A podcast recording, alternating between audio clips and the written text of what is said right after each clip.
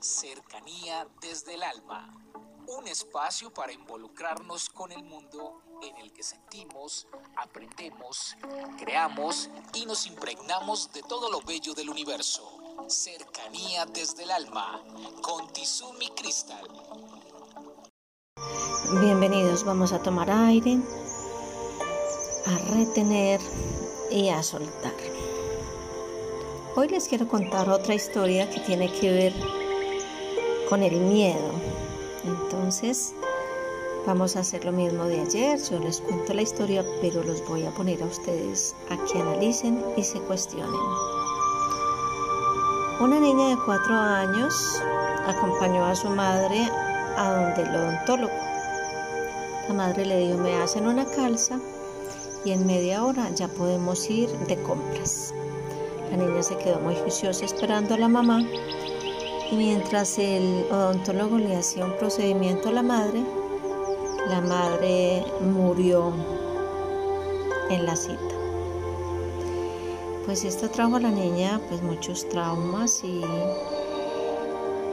un miedo terrible pues a ir donde el odontólogo, pero nunca quiso ir ni a una terapia, ni a un, un psicólogo, ni nada. Simplemente lo que hizo fue una negación de ese dolor y simplemente no iba a donde el odontólogo.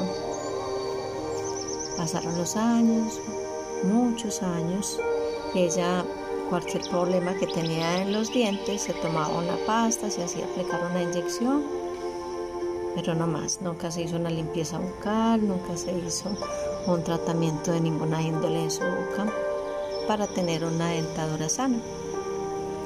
Cuando tenía 30 años, le dio un dolor tan, tan fuerte que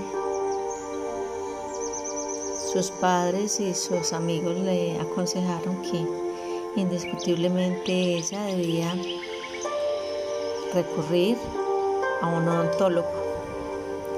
Se lo dijeron de todas las maneras y ella no quiso, pero eh, su pareja la convenció que bueno, que no fuera a la cita al consultorio odontológico, sino que el odontólogo viniera a casa. Entre discutir y pensar y analizar, la joven decidió que sí, que iba a recibir al odontólogo en casa. Se sentó en la silla para esperar a que el odontólogo hiciera su proceso. El odontólogo preparó todo, sacó de su maletín todos todas las herramientas que necesitaba para examinar a la joven y dar un diagnóstico que era lo que le pasaba para calmarle el dolor. Cuando ya tenía todo listo, se acercó a la joven para hacerle el procedimiento cuando ella había muerto. Entonces, esta reflexión, esta historia tiene que ver mucho con el miedo. Y paralelamente a esta historia, les quiero comentar una historia del maestro Osho que hablaba de un sitio que era el paraíso. Entonces estaba el paraíso y estaba el árbol de los deseos. Un hombre se despertó allí y le dio mucha hambre y pensó en comer cosas deliciosas. Inmediatamente lo pensó, aparecieron cantidad de alimentos exquisitos, frutas, carnes, en fin, de todo. Apenas terminó, le dio mucha sed y pensó, me ha faltado tomar líquido. Inmediatamente pensó esto y le aparecieron distintos líquidos, jugos, bebidas, vinos, en fin y él satisfizo su, deseo de saciar su sed.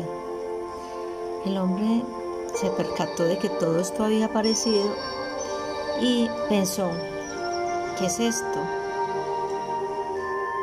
Seguro que estos son unos fantasmas los que han creado esto para hacerme daño.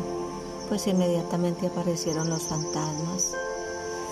Apenas vio los fantasmas, dijo, oh, han venido a matarme y lo mataron. El miedo. ¿Cuántos miedos hemos alimentado?